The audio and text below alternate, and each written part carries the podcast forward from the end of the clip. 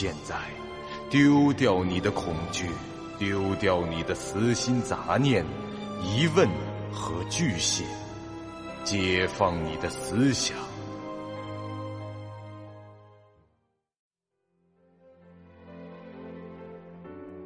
您现在收听到的是由喜马拉雅 FM 出品。巨五八瓦塔播讲的长篇恐怖网络游戏有声小说《惊悚乐园》，作者三天两觉。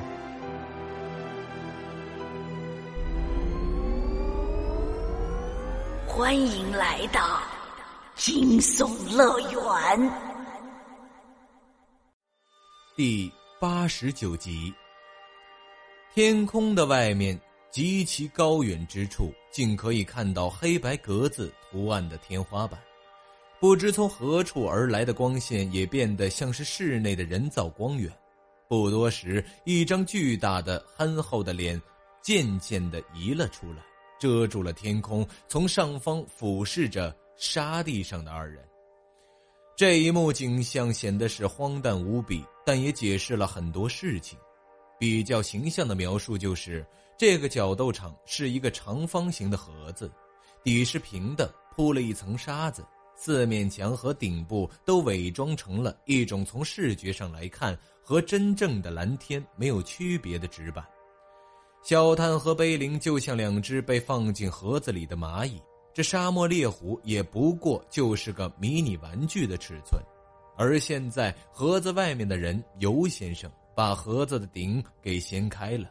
于是，盒子里的蚂蚁看到了外面屋子的天花板和光线。在沙漠猎虎被干掉的瞬间，节目现场的大屏幕就已经结束了直播。尤先生自然还是在舞台上站着，没有离开过。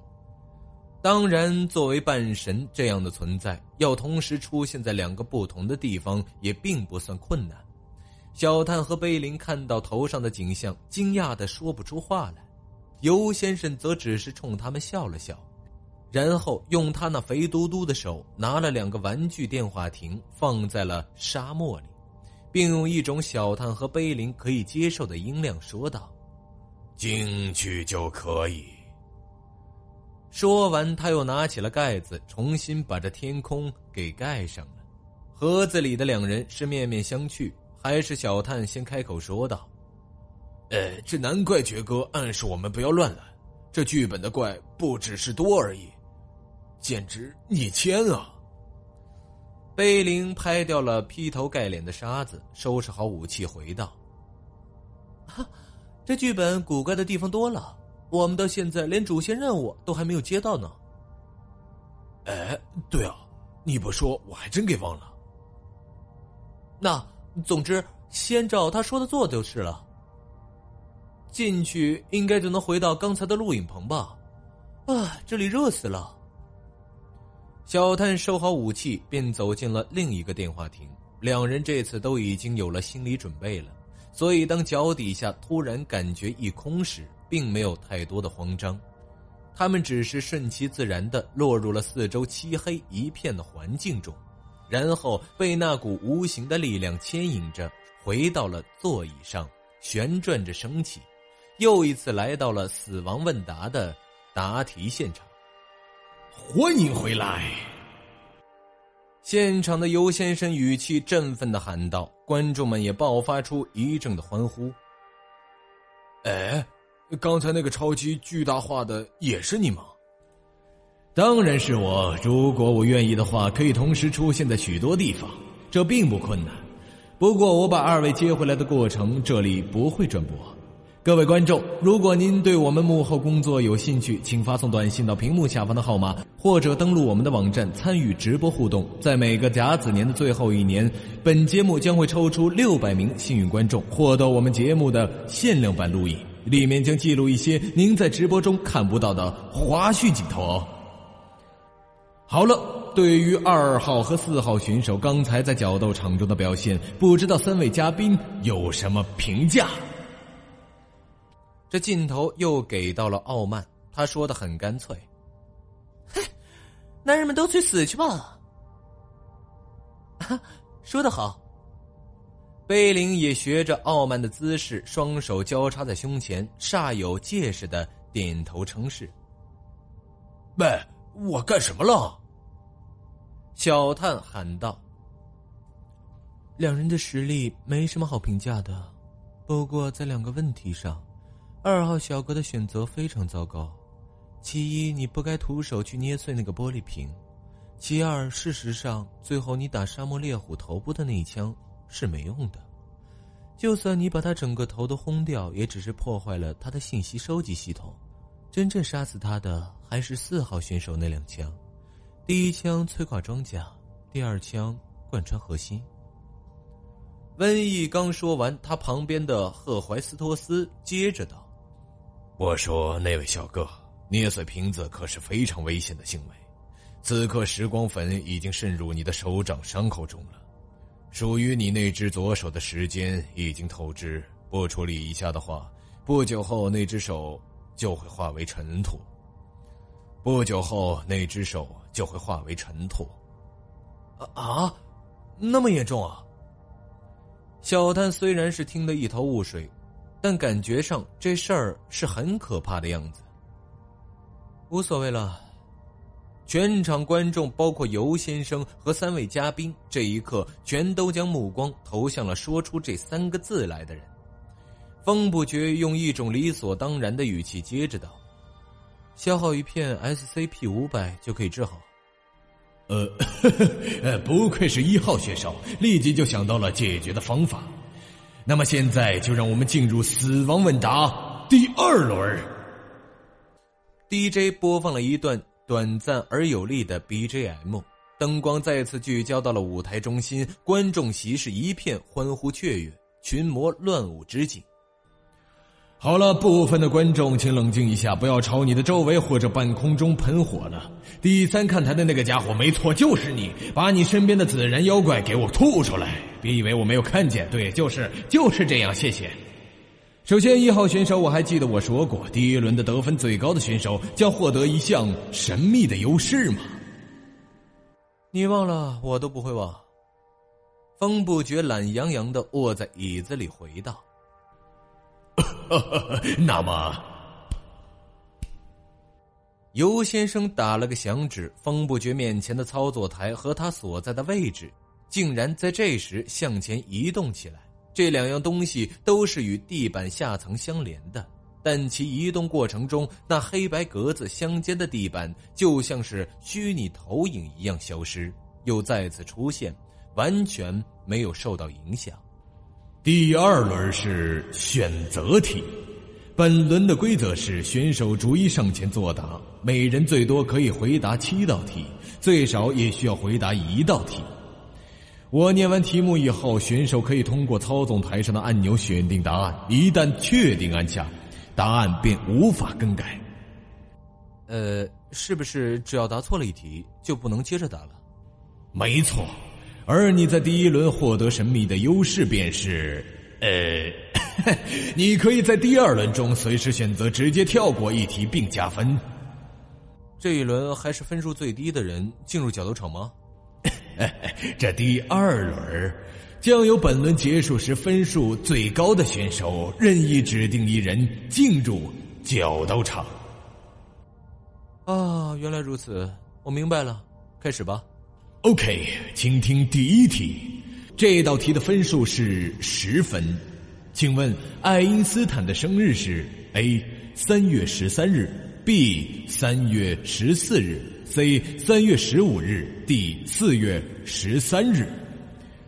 好了，我们都知道第二轮是非常关键的一轮，选手若能答对全部的七道题目，将极有可能建立起巨大的分数优势。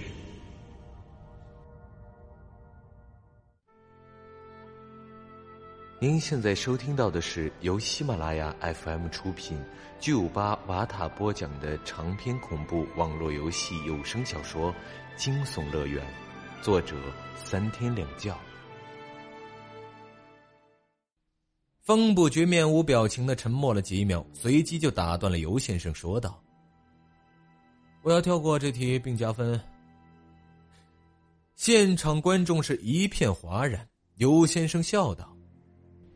呃，真的吗？一号选手，你在第一题就想用掉这次机会吗？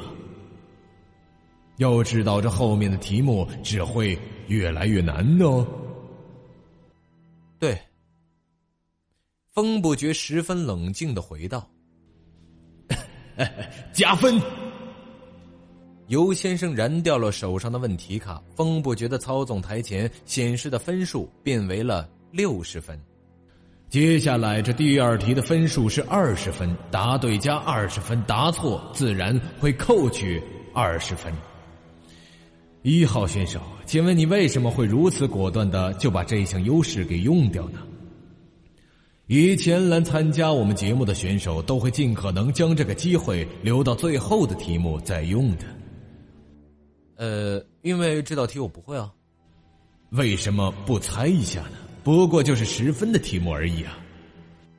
这就是个很简单的数学题了。假设这些题我都不会，如果第一题时我就瞎猜，猜对了是六十分，猜错了是四十分，而现在猜对有八十分，猜错的话和第一题就错误的结果是一样的，四十分，同样是百分之二十五的概率，风险相同，可能产生的收益却更高。所以我当然会把这次机会用掉，确保进入第二题再说。何况万一第二题我会呢？那就不需要猜了吧？嗯，尤先生被他说的有点发愣，观众席沉默了几秒，爆发出了掌声和欢呼。哎呀，这一号选手就连答不出题目的时候都显得十分的沉着啊！真是的，观众们传来了一阵的笑声。这叫合理运用规则。继续吧。风不觉双手枕在脑后，显得很轻松。好吧，一号选手，从第二题开始，你可以选择答或不答。根据你刚才的理论，就算是猜，你也会试试的吧？好了，请听题：一九四三年四月三十日，一个历史上著名的骗局拉开了序幕，即碎肉行动。请问？那具被伪装成皇家海军少将的尸体，他的真名是 A. 威廉·马丁，B. 塞缪尔·杰克逊，C. 格林杜尔·迈克尔，D. 查理·辛。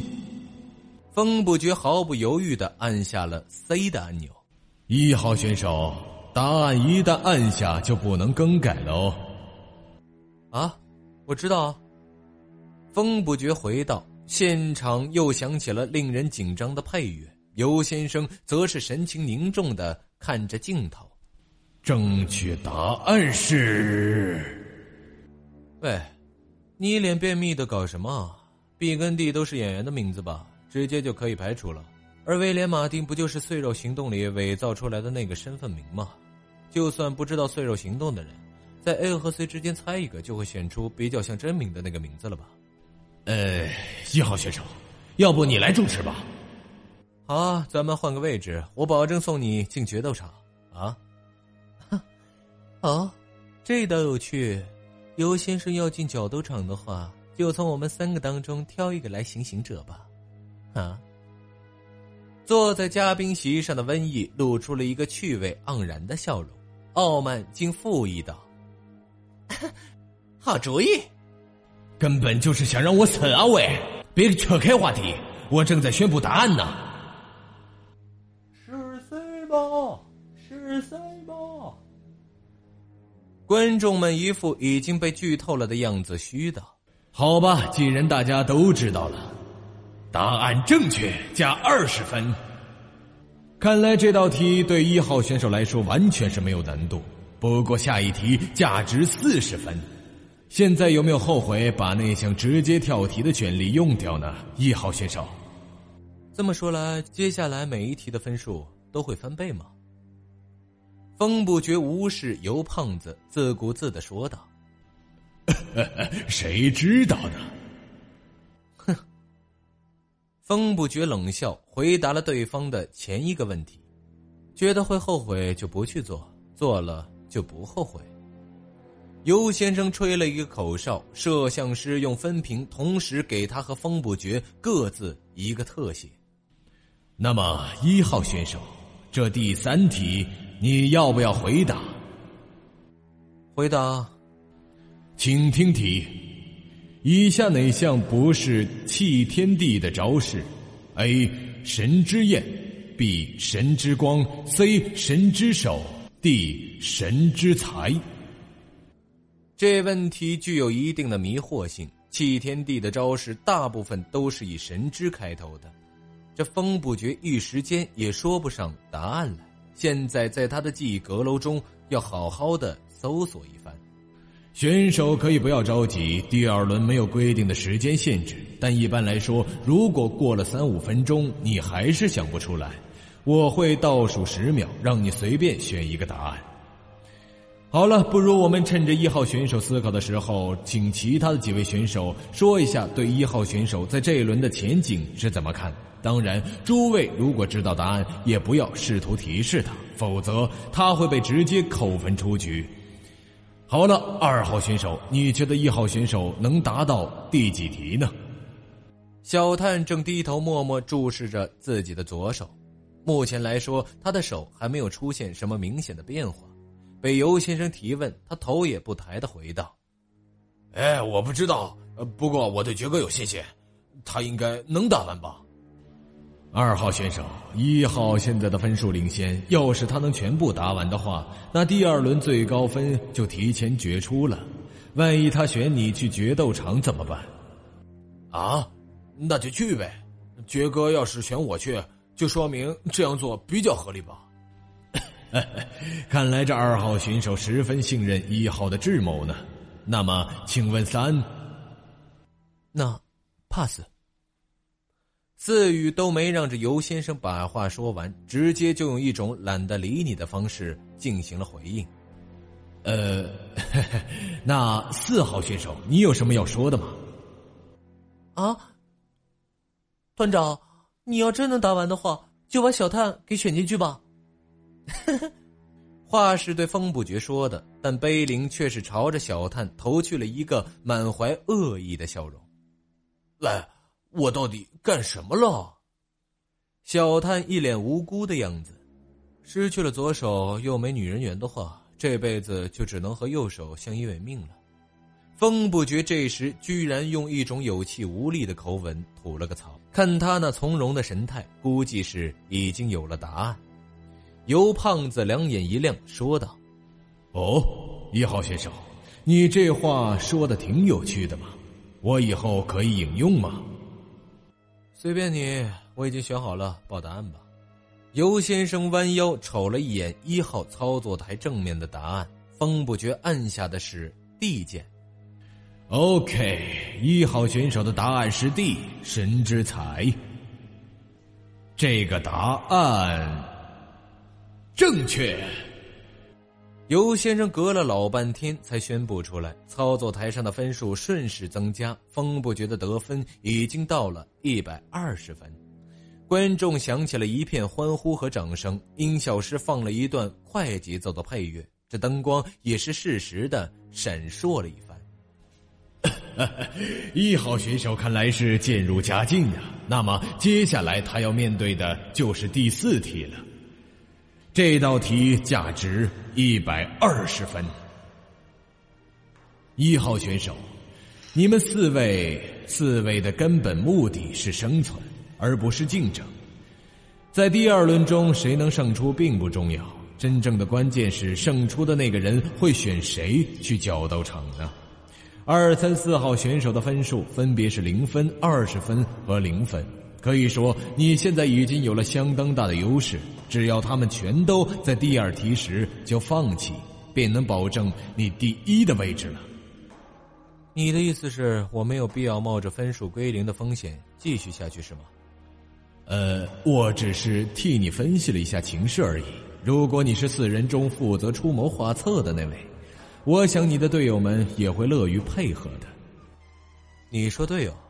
既然你从一开始就知道我们的目的是全员生存，而不是争夺第一，那我想问问，第一名才能拿奖品的安排还有什么意义？我们是一个团队，谁来拿奖品有区别吗？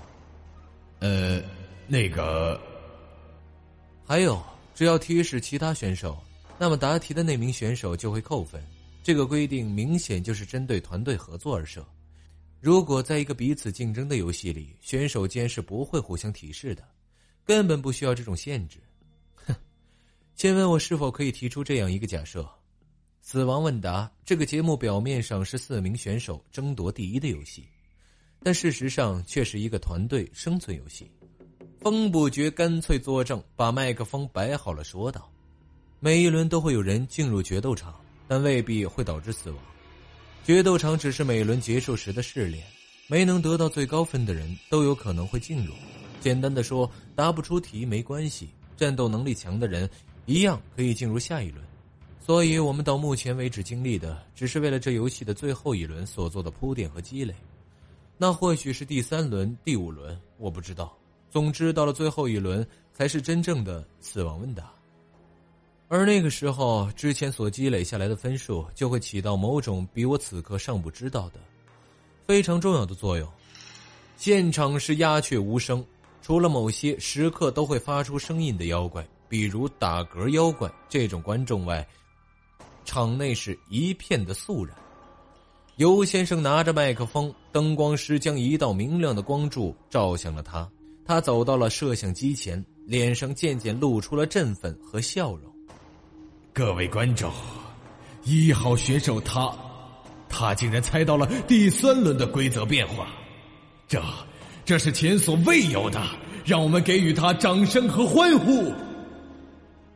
观众们沸腾起来，掌声、口哨，一阵鬼哭神嚎，当中还伴着一些狼人的嚎叫声。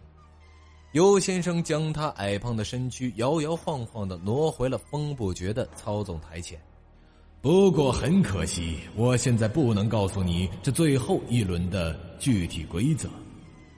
我想我知道的已经够多了。总之，第四题，一百二十分，我选择答。本集播讲完毕，感谢您收听由喜马拉雅 FM 出品的长篇恐怖悬疑惊。感谢您的收听，去运用商店下载 Patreon 运用城市，在首页搜索海量有声书，或点击下方链接听更多小说等内容。